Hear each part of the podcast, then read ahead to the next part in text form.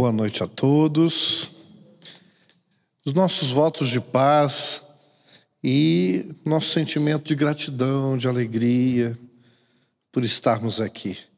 Mais um ciclo, mais um período, mais um ano que se inicia e sob as bênçãos do Cristo, nesse caso específico, sobre o prisma e o, o entendimento da doutrina espírita, nos reunimos com o objetivo de promover o homem de bem, o homem no sentido de humanidade. A partir de nós mesmos, que aqui estamos, nos reunindo, buscando o aconchego da casa e o abrigo da causa, que é o aconchego do coração. Porque num tempo gostoso, do ponto de vista da dimensão material, no planeta Terra, teríamos programas muito mais agradáveis às sensações do corpo. E aí eu vou, vou começar brincando um pouquinho, mas provocando.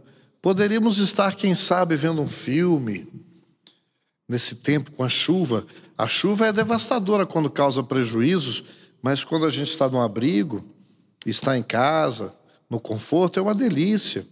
Temos tantas opções do ponto de vista de conforto material e nós não podemos nos sentir maus por desejarmos ter esse conforto, por desejarmos estarmos bem agasalhados, mas não só estarmos bem agasalhados, bem nutridos, bonitos, arrumados.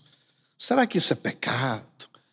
A doutrina espírita e o Cristo não vem dizer que a matéria ou o uso dos bens materiais nos faz pecadores, e é por conta desse sentimento de culpa enviesado, colocado por nós mesmos em nós, porque passaram-se tantos as encarnações e os tempos que nós mudamos de lado. Uma vez estamos nas massas, outras vezes estamos na posição daqueles que dirigem a orientação do pensamento humano e por ação direta ou por omissão, temos, em função dos nossos conflitos pessoais, pela falta de entendimento dos objetivos essenciais e primordiais da vida, colocado na matéria ou colocado nas expressões exteriores, sempre fora de nós, ou o motivo de pecado, o motivo de nos sentirmos assim, mas no sentido de dominarmos consciências mais fragilizadas do que as, as nossas mesmas.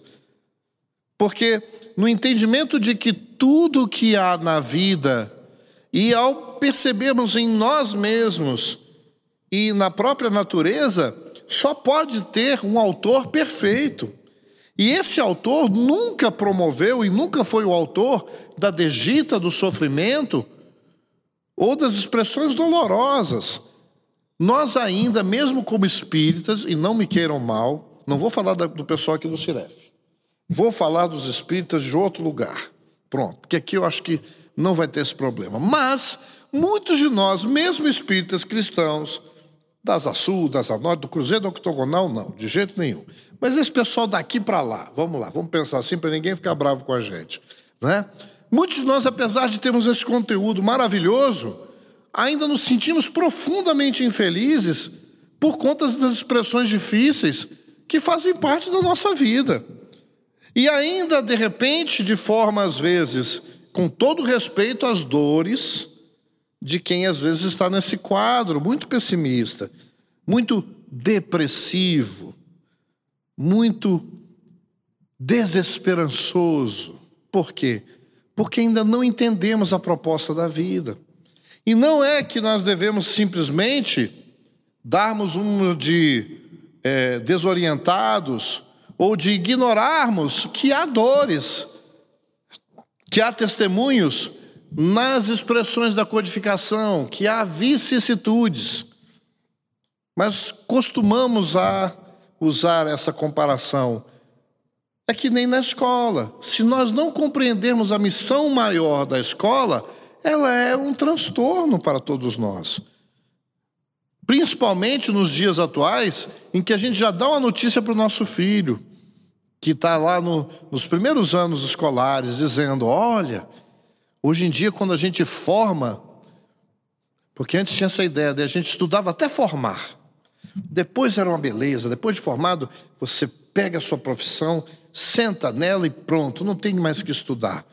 E hoje em dia, mais do que em qualquer outra época, não que isso não era válido antigamente, mas com a aceleração da informação e com a renovação e com a possibilidade de nós descobrirmos novos conteúdos, ou seja, do carro evolutivo, do ponto de vista inclusive científico e intelectual, estar mais acelerado, aquele que se forma e não busca estar sempre se atualizando, buscando entender. Tem gente que acabou de formar, dá dois, três anos, se bobear, o curso dele já é diferente. Existem, por exemplo, em várias áreas, por exemplo, na medicina, que o médico que não se atualizar, não só na sua especialização, ele vai ficar para trás mesmo, no sentido de não que ele não possa exercer, mas as limitações deles vão ficando muito grandes, perto dos novos desafios da própria saúde e também dos novos recursos que estão à nossa mão e às vezes deixamos de usar porque não estamos preparados, porque estamos ainda numa posição muito passiva do entendimento de que graça divina, que bênçãos divinas é algo que a gente reza e por sermos muito bonzinhos na superficialidade do culto, Deus vai nos premiar. Ou pior, castigar aqueles que de repente não estão sobre o rótulo de uma determinada religião, ou pelo menos de vez em quando não comparecem à casa espírita, ou fazem ali a sua, sua promoção e assistência social, ou ajudam de alguma forma, sem entender a proposta que o Cristo nos legou, que não é outra da doutrina espírita de que de um reino de felicidade que não se dá de fora para dentro. Então, se nós formos esperar que Brasília, que o Brasil, outras regiões do planeta fiquem à semelhança de lugares onde não exista dor, não exista fome, não existam conflitos, não existam problemas ou desafios, nunca virá a chamada felicidade. Nunca experimentaremos a paz. Até porque não entendemos que na escola existe o desafio da convivência com outros alunos. Na escola não é hora só de recreio o tempo inteiro. Nós temos que nos submeter a disciplinas. E disciplina para aquele que não entende o objetivo escolar é um arraso. Imagina entrar às vezes sete horas da manhã, já começa errado. Por quê? Porque todo o teu corpo pede, ainda mais nessa época em Brasília, que dá um sossego, aquele calorão, parece que a gente está sempre assando no forno, não é? Aí quando chega a chuva, é engraçado. A gente só reclama. Agora estava com um amigo meu que ele sempre estava apavorado, dizendo assim: esse ano nós vamos assar de vez, porque foi o ano mais quente. Caiu essa chuva, acabei de encontrar com ele. E é claro que nós vamos preservar o nome do amigo. Ele falou assim: não aguento mais tanta chuva. Eu falei: o que, que você quer, meu irmão? Está difícil, nem Deus te agrada. Porque é complicado. Porque, como a gente não encara qual é a nossa verdadeira fome, qual é a nossa verdadeira angústia, nada está bom, inclusive fora. E não é que não quer dizer que a notícia de um adoecimento sério de alguém que você ama, a partir de você mesmo. Ou, de repente, você resolveu olhar no espelho e falou: ah, O que, que aconteceu? Cadê aquele gatinho de 20 anos? Sai desse corpo que não te pertence. Quem é esse no espelho? Porque o tempo passa. Mas aí, de repente, por conta de começarmos a entender melhor o Cristo, a gente se olha de vez, que é isso? Materialmente, muita coisa anotado no lugar que a gente achava, mas até que você ainda dá para o gasto. Tanta coisa aconteceu, e não é porque você envelheceu que você deixou de se amar, porque o teu corpo é apenas uma vestimenta. Que quando a gente ganha novinha é tão bom, coisa mais gostosa é mexer no neném, que maravilha! Tudo zero bala, como diz um amigo meu, zero quilômetro. Que pele, que colágeno, tudo é lindo no bebê. Até os bebês que a gente fala, porque a gente não admite que tem bebê feio, aqui para nós, né? Quem é que tem coragem de dizer para uma mãe que aquele é filho de cruz credo, né? A gente olha, Jesus amado, né? Mas vai crescer, quem sabe, né? A gente brinca. Não pode falar, óbvio, né? Porque o amor transcende efetivamente as formas.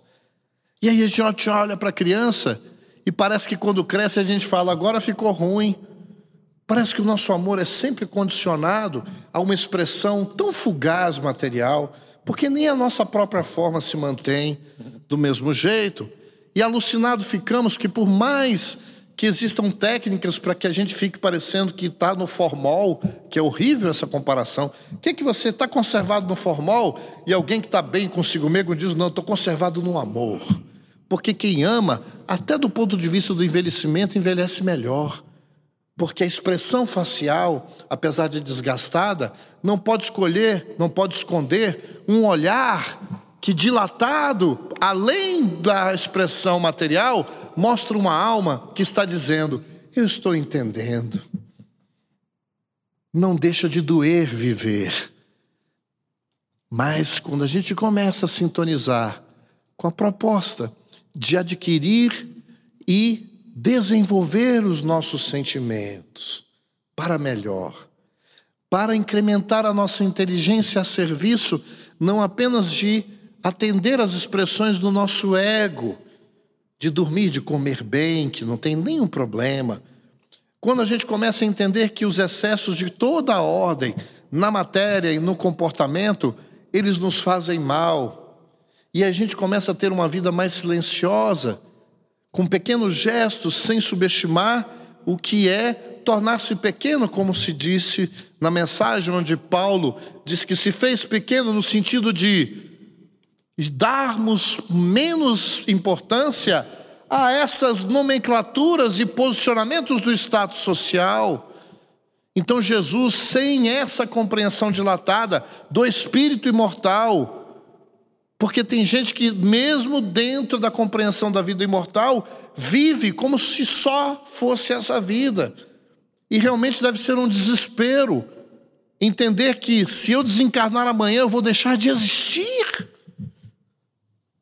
Pensa uma coisa absurda dessa. Mesmo com todas as minhas encrencas, mesmo com todas as minhas dificuldades, deixar de amar. Não vou nem falar do erro, vamos falar das coisas boas que nós temos também. O que, que vai. Quer dizer que todas as minhas recordações que estão vivas em mim, dos amores, dos laços que eu fiz, tenho saudade até das encrencas, do trabalho que dei para minha mãe, para o meu pai, e que depois de tudo isso, para me tornar um ser melhor, eu vou deixar de existir. Pior ainda, quem me amou tanto não vamos poder nos encontrar nunca mais. Quer dizer que aquele corpo do caixão significa acabou tudo entre nós? Será que esse essa inteligência suprema, a sabedoria universal, porque nem quem se diz ateu pode mais negar que o universo é obra do acaso, não dá mais. Eu tenho amigos ateus, eu não encho a paciência deles não. Eu falo que eles são à toa. Porque o Deus que eles não acreditam, eu também não acredito. Eu não acredito no Deus parcial. Num Deus que fica com raiva e castiga uma população. Num Deus que está bronqueado comigo por, por conta de eu não adorá-lo naquele monte ou naquela igreja, ele me castiga. Isso é da nossa infância, infância espiritual, enquanto seres em processo evolutivo. Isso é criancice. Não cabe mais no pensamento humano, com todas as conquistas, entender um Deus que vai ajudar os palmeirenses e coitados dos botafoguenses, que já tinham comemorado o título, que nem eu, né? E tive que abraçar meus amigos palmeirenses, entendeu? Por que, que eu vou sentir raiva deles, né? Será que Deus abençoou eles? Será que eles estão rezando mais do que eu? Vejam como não cabe mais esse pensamento infantil que aquilo que nós consideramos problema, muitos do, do, que, do que nós consideramos problema, precisa realmente ser ressignificado. Aquilo que pode ser uma tragédia não pode ser mais visto assim, diante da eternidade e diante da bondade divina. Então, esse esclarecimento, por isso que Jesus, ele disse: Vinde a mim, que estáis afadigados, cansados, aflitos, que eu vos aliviarei. E a gente, é engraçado que ele não disse: Olha, vem para mim, que eu resolvo tudo. Eu tiro tudo que está te atrapalhando. Ele falou: E eu vos aliviarei. Porque consolo é alívio. E não tem consolo sem compreensão. Como é que eu vou consolar alguém inconsolável com a despedida de um pai e de uma mãe? Porque para ele não existe o futuro. Então eu não vou, claro, ofendê-lo, nem impor a minha convicção. Mas quando ele vem, e a gente pode fazer o papel do Cristo nas medidas, nas devidas proporções, porque tem hora que não é a fala, é o acolhimento, é o abraço.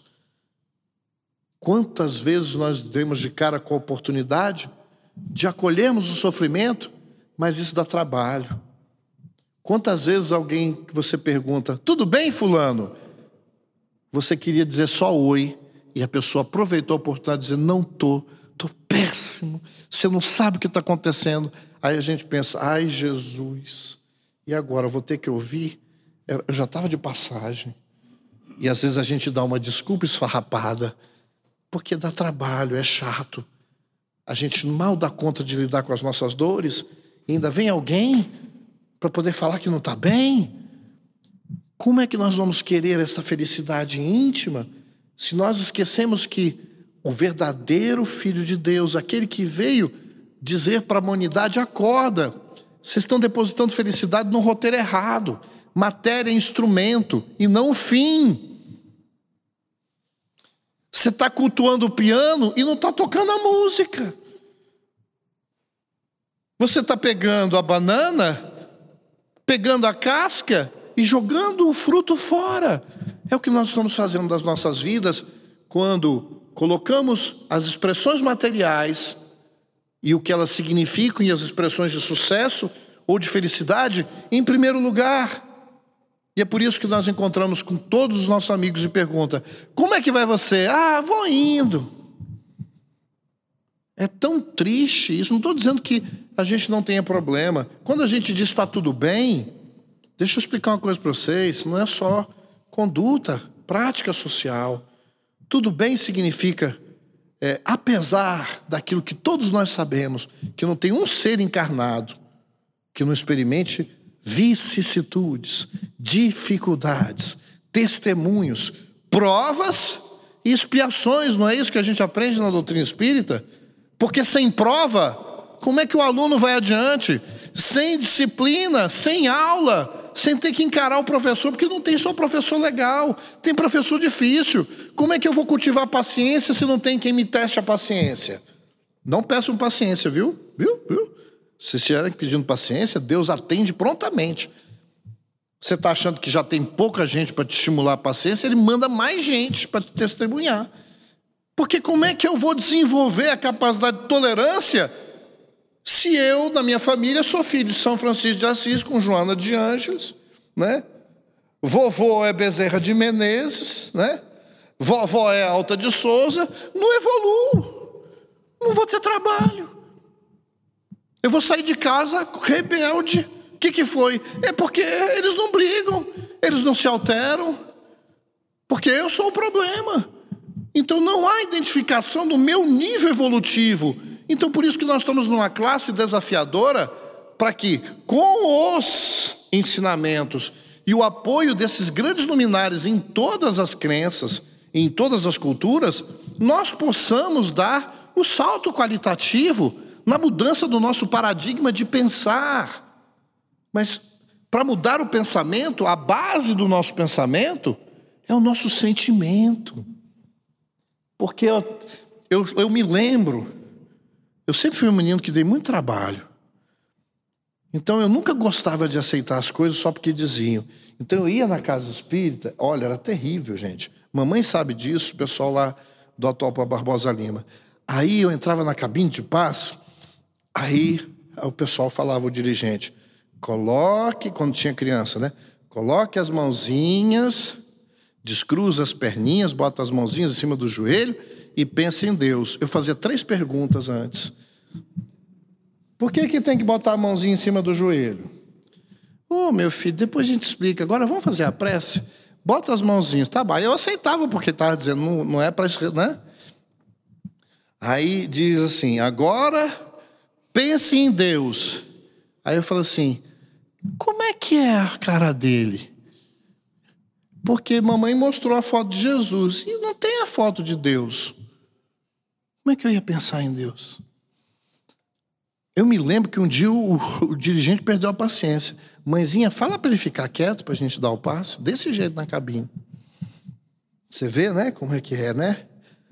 E às vezes tem gente que está sentado na cabine de passe, a gente está tão no automático que fala: meu irmão, pense em Deus. Para muita gente é um desafio fazer isso. Porque Deus, até para nós espíritas, é muito complicado. Porque Deus não é antropomórfico. Deus não tem forma. Diz, gente, entendo o que eu estou falando, com todo, não estou censurando quem fala isso, porque fala de coração. Mas vejam, como é que a gente precisa ter uma consciência mais desperta e ter mais caridade para com pessoas que a gente acha que tá, entrou no centro espírita por osmose, pegou tudo que a gente sabe há 30, 40 anos. Então, meu filho, para pensar em Deus, pense na criação que é obra dele. Aí eu me, aí lembrava das aulinhas de infância dizendo: tudo que não é obra do homem é obra de Deus. Então pense em coisas boas, não só na natureza. Pensar em Deus é pensar na reconciliação você abraçando pessoas que você gostaria de estar abraçando. Não só porque você ama, mas, por exemplo, coisa que pode alegrar ao pensamento perfeito divino. Se ele é o pai que Jesus nos colocou, o que, que um pai e uma mãe mais deseja, se não é os filhos se entenderem? Mas a gente reza para Deus para acabar com esses que são meus inimigos. E Deus está através de Jesus e através de todos aqueles que o representam em todas as épocas, em todas as culturas, em todas as religiões, porque cristianismo não é o único lugar onde está o amor do Cristo. Cristianismo foi o que nós fizemos das mensagens do Cristo num movimento religioso. Cristianismo, enquanto conteúdo divino, é o conteúdo do Cristo, e o conteúdo do Cristo é para a humanidade, é para hindu, é para tibetano, é para gente do Islã, é para todo mundo. Porque essas divisões somos nós que adoramos um muro, adoramos uma trincheira intelectual, afetiva.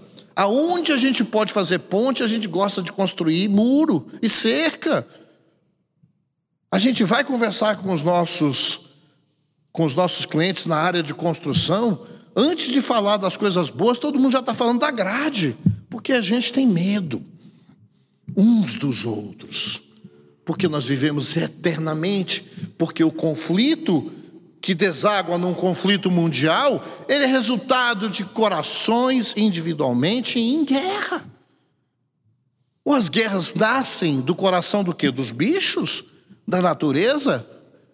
Ou elas nascem da nossa incapacidade, não incapacidade porque nós não somos capazes, porque assim escolhemos divergir da lei de amor, que é a lei que rege o universo. E nós experimentamos a dor porque nos afastamos da orientação divina que está em a natureza, que está nos nossos corações, mas a gente só quer enxergar aquilo que é da nossa dimensão primitiva, a dimensão apenas do corpo, entendendo que o corpo é por si só um, um, um instrumento não só de ação, mas ele também é um instrumento para a gente experimentar limitação. Pensemos bem, antes de encarnar, mesmo imperfeitos, espíritos que somos desencarnados, a gente tem muito mais liberdade de ação. É ou não é? Então, para que, que a gente encarna? Porque só o fato de termos que cuidar de um corpo, que nós somos obrigados, a disciplina que a gente tem que ter com o próprio corpo dá tanto trabalho que por conta da gente ter que fazer isso todos os dias, eu vou ajustando a mente nossa, que já por si só é doente. Me perdoe falar isso aqui, porque eu estou junto. Quando a gente fala transtornos mentais, deixa eu dar uma notícia para vocês. Somos todos.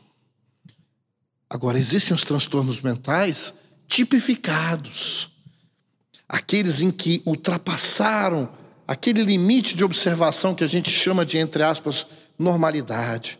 Mas pelo fato de sermos espíritos imperfeitos, o nosso pensamento, ele já é desequilibrado. Por quê? Porque o nosso sentimento não está em harmonia com as leis divinas. É por isso que nós estamos no planeta que nós estamos. E vocês pensam que eu não vou falar do fechinho do grande banquete? Nós estamos falando. Porque esse é o banquete, na simbologia das Escrituras. E por que escolheram logo o banquete? O reino dos céus é como uma grande festa de um Senhor que chamou e convidou para uma grande festa. Legal, né? Na nossa cultura também dá para fazer essa comparação. Mas há mais de dois mil anos atrás, Jesus precisava usar o que estava fervilhante, o que estava presente na vida das pessoas, do ponto de vista da expressão cultural, linguística, material, para que eles pudessem, nós, àquela época, e também hoje, retirarmos a essência espiritual de um conteúdo que coloca sob o véu da língua, da história, a essência espiritual. Jesus novamente está andando, sempre se movimentando, e Lucas vai trabalhar essa parábola tanto quanto Mateus. Mateus trabalha essa parábola lá no capítulo 22, dos versículos 1 a 14, e essa é a mais conhecida, porque essa Kardec separa para trabalhar no capítulo 18, muitos os chamados e poucos escolhidos, desse convite a essa festa. Tem gente, mas não gosta de festa. Tá bom, então vamos imaginar que hoje fosse o convite para uma coisa mais light, ou uma festa à nossa moda. Mas em geral a gente gosta de uma festa, né? Cada um com o seu tipo de festa também, né? Mas em geral todo mundo gosta. E naquela época não tinha todas as opções de diversão. Então, as grandes celebrações naquela cultura, principalmente num casamento. E vocês já perceberam nas passagens de Jesus que ele adora uma festa? Do ponto de vista? Por quê? Porque Jesus é o mensageiro da alegria. E às vezes a gente entra na casa espírita e pergunta quem desencarnou? Porque as pessoas estão tão lúgubres. Então, às vezes, não é que, não é que para a gente, não, gente ser sério e responsável, a gente tem que ser quase, não é? Não. O bom humor na medida do respeito, obviamente, ao ambiente que nós estamos. A alegria, a jovialidade não quer dizer que estamos irresponsáveis. E a gente acha que, não, ah, mas é os jovens, aqui a gente é mais velho. Ora, é claro que eu não vou me comportar como um adolescente, mas a jovialidade é na alma.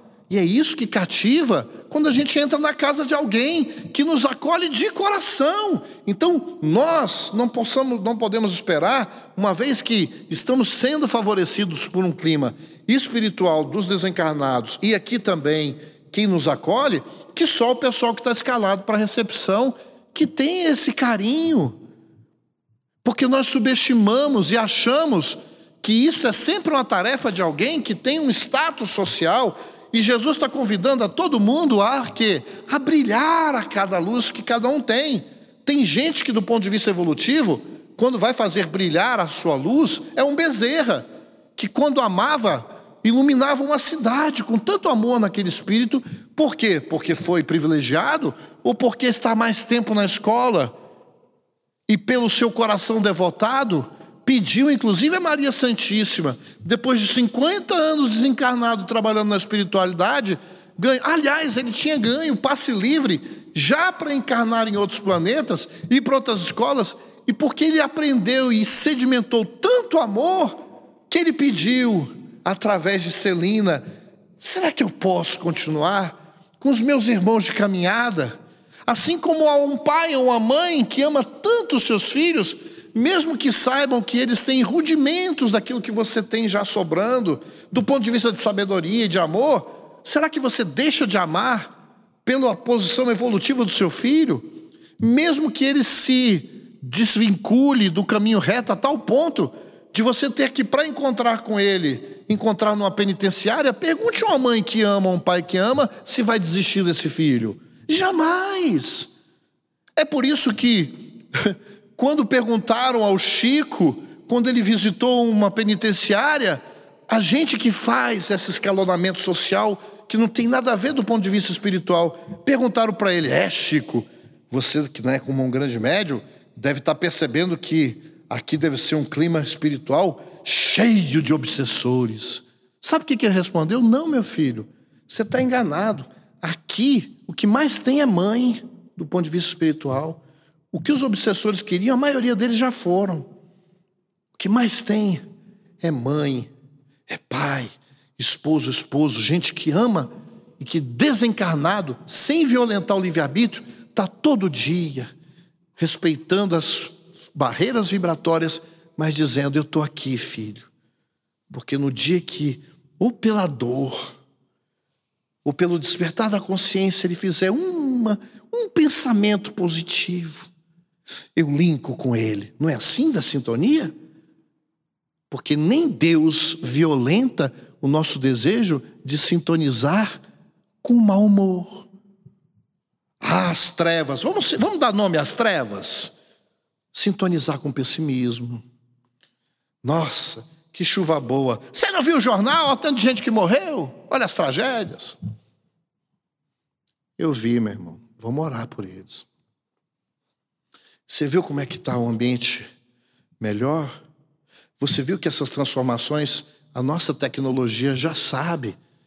E se muitas enchentes ocorrem, é porque nós estamos usando mal o nosso intercâmbio com a natureza e potencializando os flagelos naturais que Kardec trabalhou com bom senso, sem esse apaixonamento que é preguiça intelectual também de nossa parte.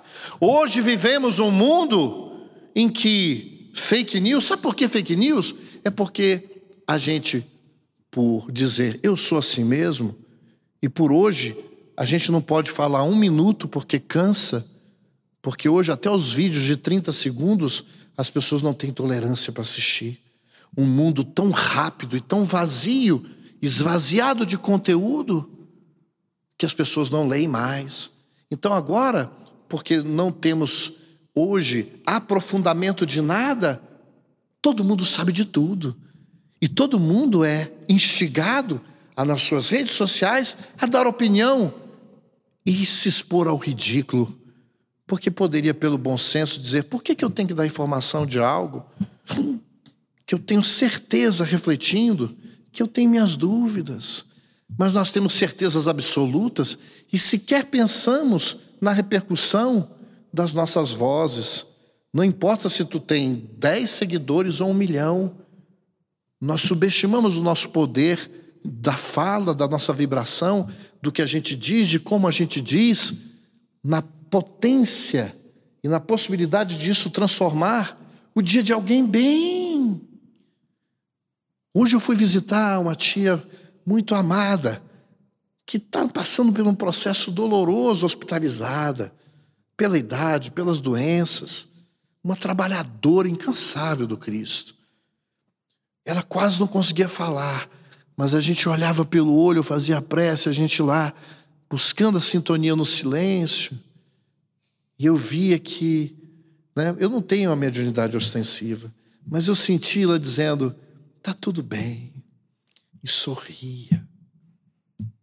E o filho, desesperado, meu primo, e a gente, ela preocupada da gente acalmar e trabalhar ele. Olha que coisa paradoxal. O saudável, em tese, era o que inspirava mais cuidados, porque o ambiente espiritual ela estava bem. O corpo, mas quem estava desequilibrado era o filho. E a gente não pode se colocar superior a ele.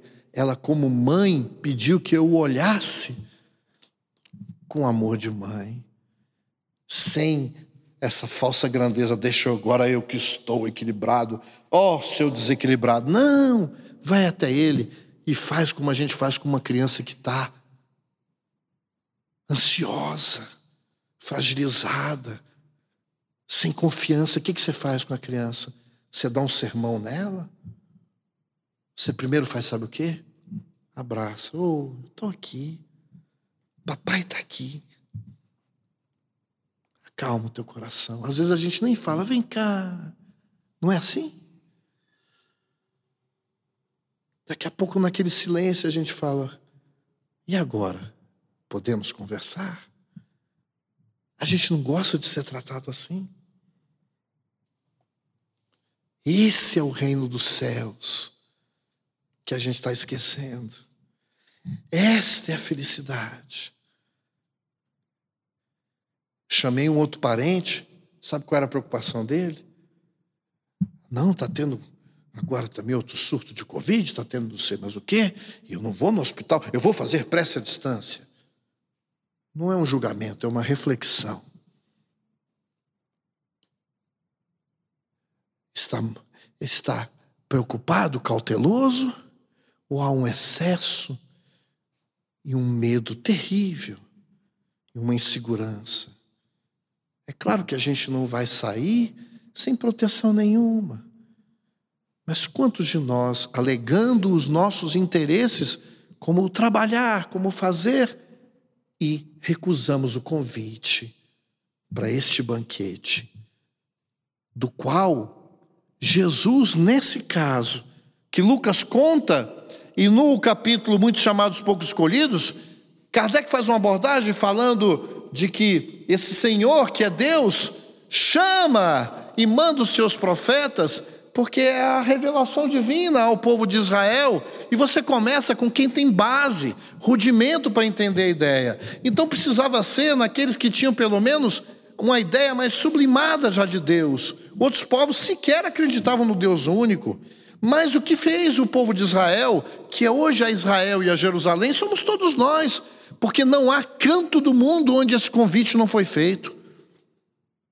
Começou no, do ponto de vista específico por lá, mas será que Zoroastro, Buda e outros que trabalharam a compaixão, que trabalharam a, o refinamento de uma convivência mais pacífica, não são emissários do Cristo? Não temos na própria doutrina espírita a revelação disto? De que o Cristo trabalha com equipe? E que equipe que tem o Cristo? E que nós podemos fazer parte dessa equipe dando aquilo que eu posso dar. O que dá Zoroastro é o que dá Zoroastro. O que pode dar Buda, dá Buda. Por quê? Porque eles estão há mais tempo nessa escola. E a gente quer se comparar. Ele é maior, eu menor. E ele vai contando parábola dizendo: parem com isto. Porque ele, sendo o maior de todos na terra, ele tirou onda, gente. Aqui, né, usando a linguagem dos jovens. Ó, oh, vocês estão falando com o Messias. Me dá uma túnica melhor, mãezinha, mostrar o meu. Ué, para isso ele teria reencarnado no palácio de César ou dentro da família do sumo sacerdote judaico, ou entre os saduceus que eram ricos, dentro das castas judaicas, das facções partidárias judaicas. E ele escolheu, sabe o quê? A Galileia que se fosse no Brasil, seria o nosso interior discriminado. O caipira, o interiorano, que a gente ainda fala gozando, rindo, tirando anedota. Porque, apesar da gente achar poético, quantos de nós usa de uma pseudo-superioridade intelectual para aquele que não teve acesso às escolas e que tem as mãos calejadas do trabalho do campo, pois são esses de coração mais simples e abertos que no Brasil o Espiritismo começou. Foi no interior, com pessoas analfabetas e semi-analfabetas, mas com o coração aberto para a reformulação do sentimento com menos egoísmo, com menos orgulho e menos vaidade, prepotência, arrogância, porque aquele que mais sabe, segundo Sócrates, na verdade, é aquele que tem a consciência de que o que sabe é infinitamente menor do que tem pela eternidade para poder construir. E aí se acalma. E a gente é doido para esfregar os nossos diplomas, que a gente conseguiu, às vezes, com legitimidade e não fica satisfeito pelo fato de ter tido acesso a bancos escolares extraordinários. Mas se alguém não me chamar de doutor, eu não sou ninguém. Se eu de alguma forma não deixar claro que eu sou um cara que tem seis, sete cursos de graduação, que eu falo não sei quantas línguas, que eu sei a Bíblia de cor e salteado, que eu sei o Evangelho de Kardec, que eu dou palestra no Ciref em não sei mais quantas casas. Ah, esse cara é o cara. E Jesus está dizendo: meu filho, não é nada disso. Cadê a tua satisfação íntima? De dentro da posição que ocupas, dar o teu melhor, independente do que os outros vão ver. Recusa essa fama pífia. Porque, da mesma forma que te idolatram hoje, três, uma semana depois você pode estar sendo execrado. Conhecem isso? Jesus conheceu. Uma semana antes ele entrou glorificado em Jerusalém. E a massa volátil bastou as fake news da época para que ele virasse insurgente, inimigo de Israel. Nós estamos fazendo o quê? Com a nossa sensibilidade, com a nossa capacidade de amar, aguardando tempos menos difíceis? Não teremos. Aguardando um reino que acontece por conta de entidades angélicas que vão melhorar o ambiente aqui externo para que eu aí possa sintonizar? Não. Então, para que a gente possa fechar com a parábola, que ela é pequena, Jesus está indo para Jerusalém e entra na casa de um fariseu, chefe de fariseus. Não se sabe se já em Jerusalém ou próximo, tudo era muito próximo ali.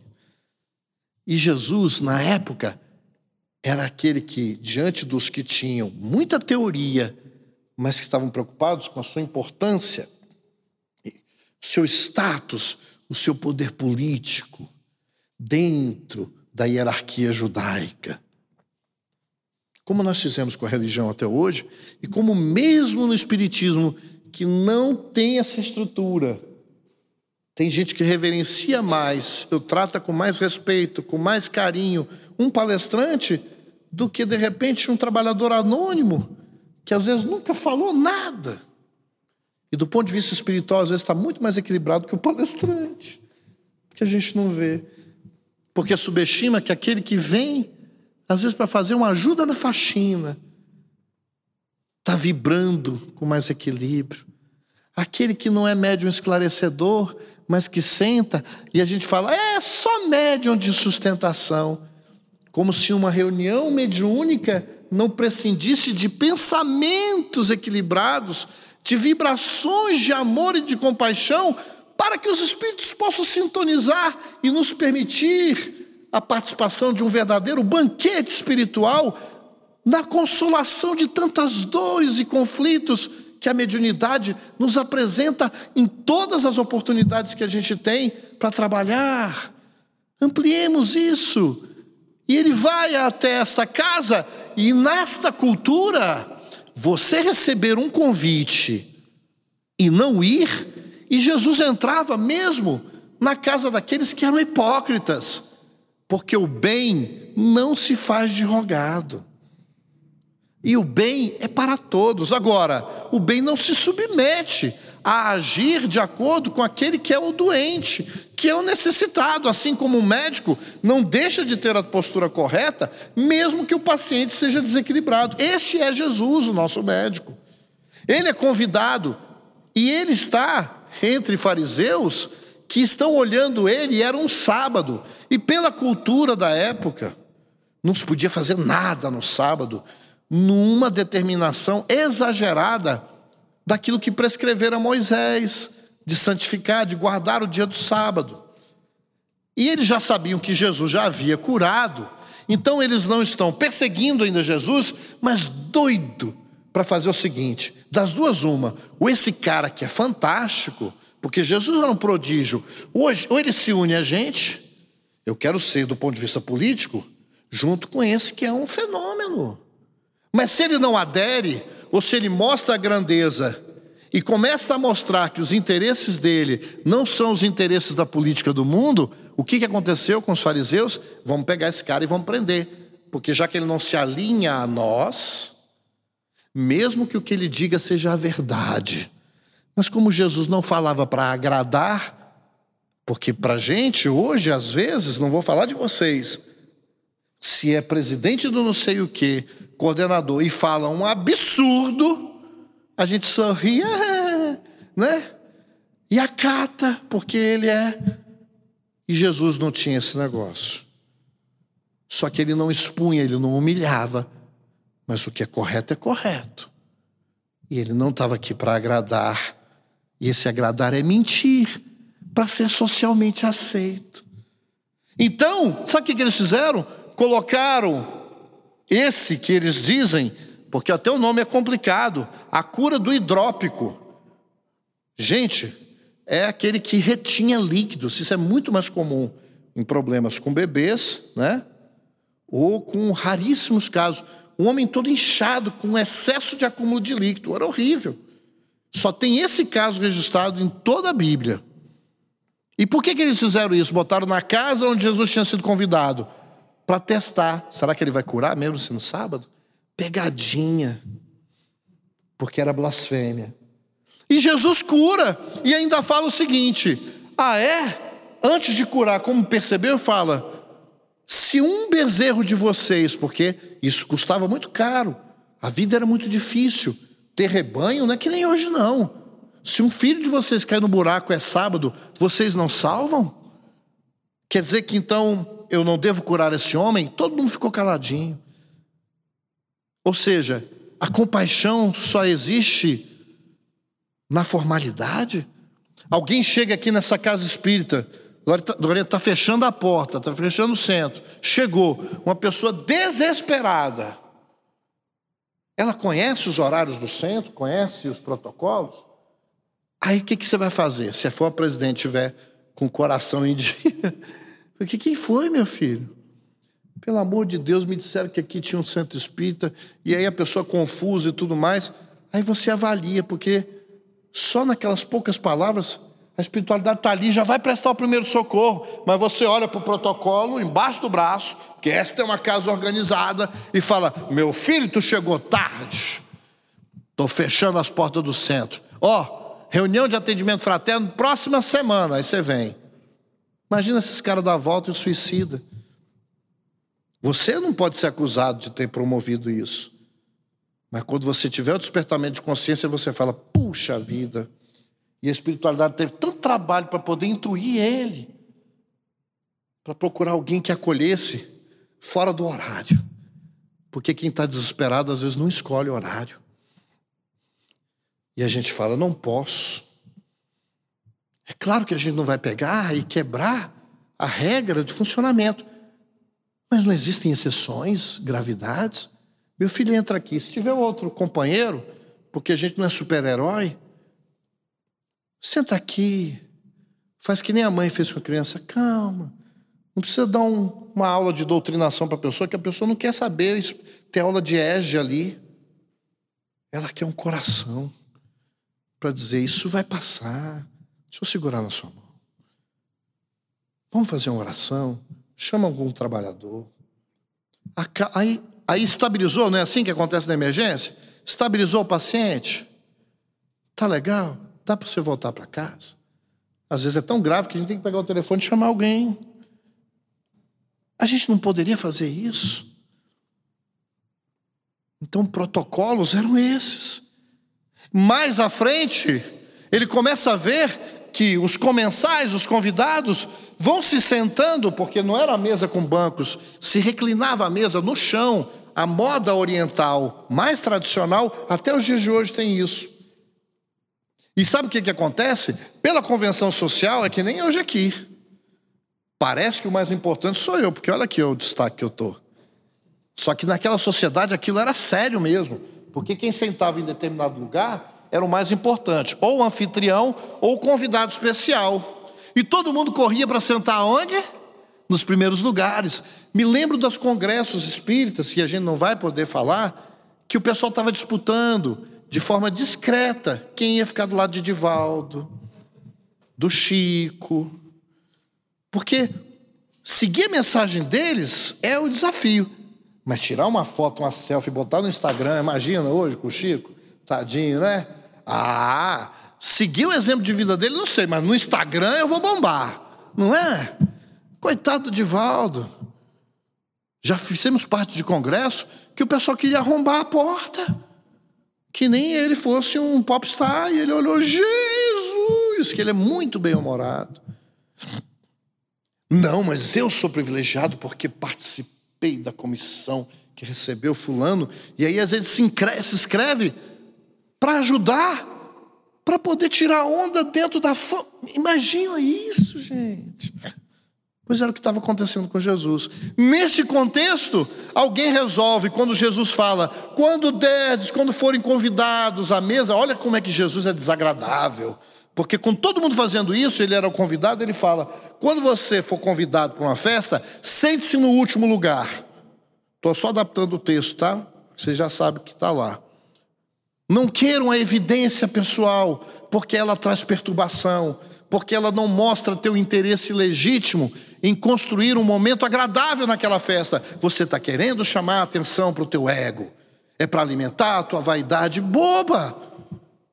Como tem gente que deixa de ir numa festa pelas pessoas porque não vai ter a bebida, ou porque não é uma festa de gente rica, no bairro legal, como é um familiar distante e que lá é mais pobrezinho, a gente não sai de casa porque não dá status, não posso nem tirar uma foto para botar no Instagram, não vai dar ibope.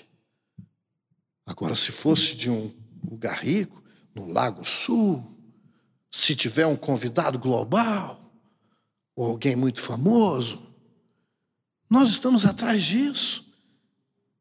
Ou será que nós temos a alegria de Cristo de sentar à mesa e ser o último a se servir?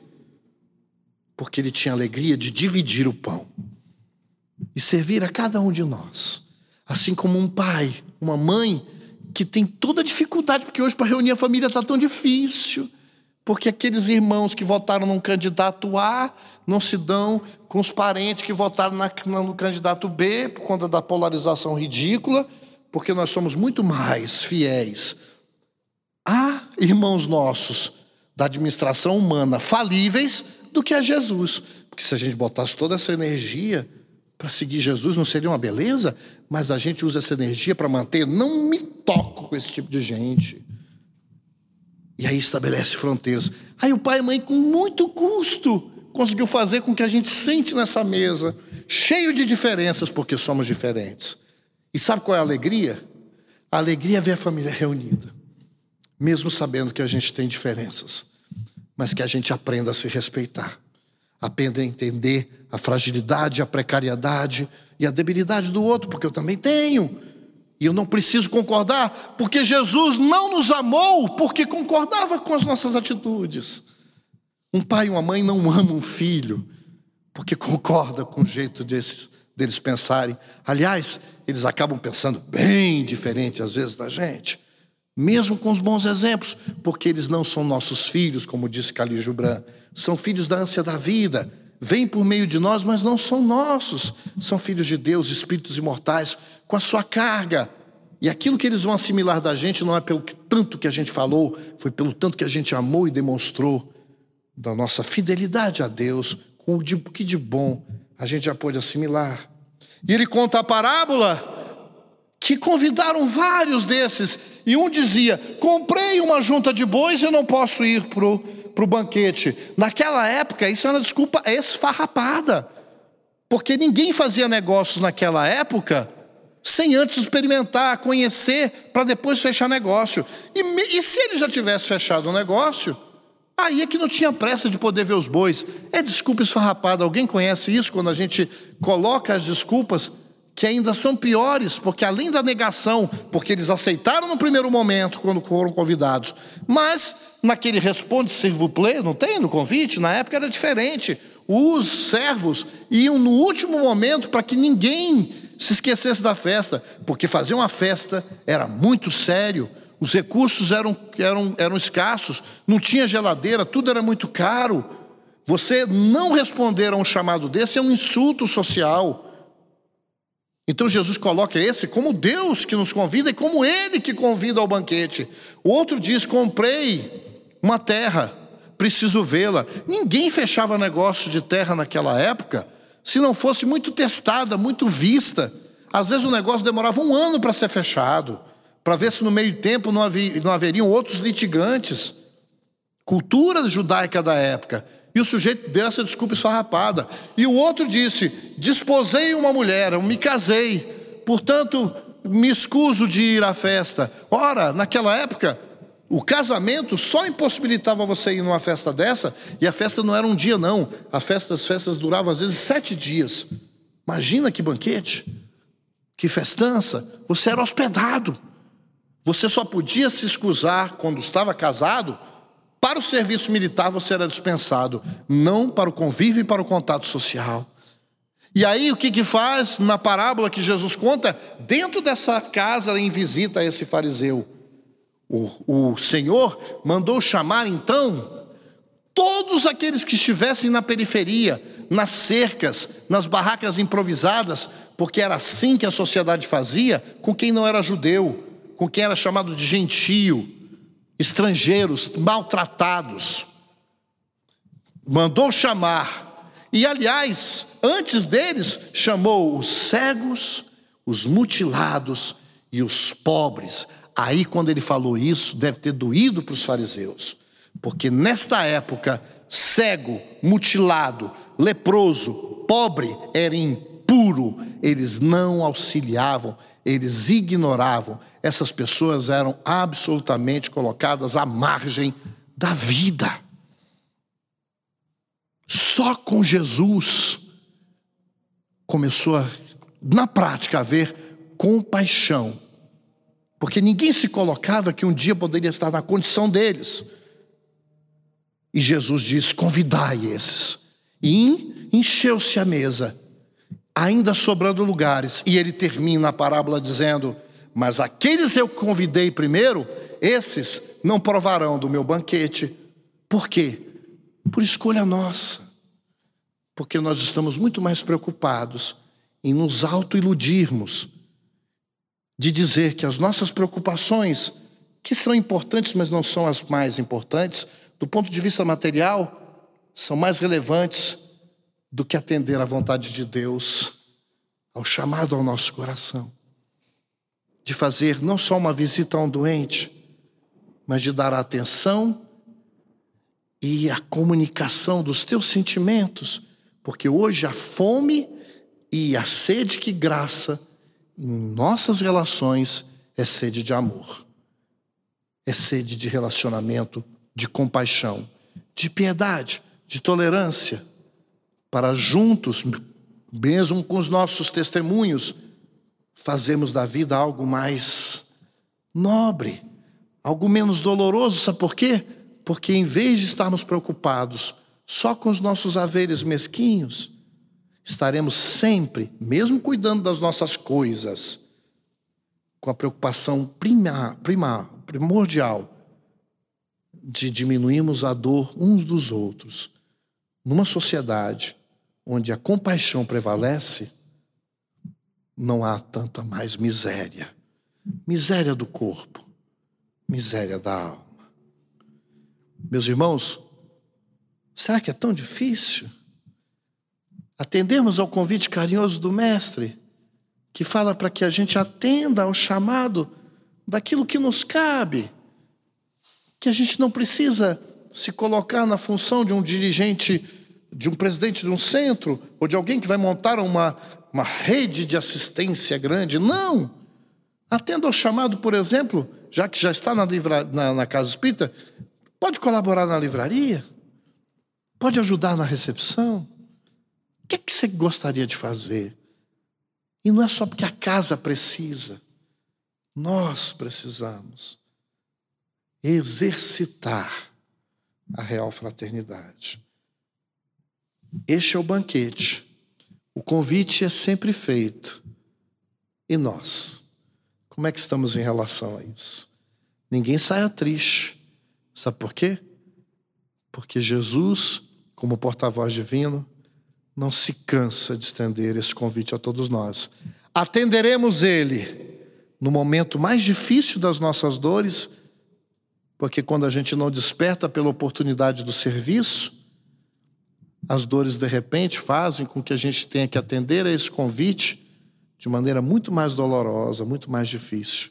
Vamos esperar o despertar da nossa consciência através das tribulações que nós já não precisaríamos passar, ou nos fortaleceremos para auxiliar todos aqueles que necessitam de irmãos que reflitam o exemplo do Mestre, nos convidando para o grande banquete, para a grande ceia. Eu desejo a vocês muita paz, muita alegria e muita coragem, muita determinação para não não desatendermos ao convite amoroso da nossa própria renovação. Que assim seja.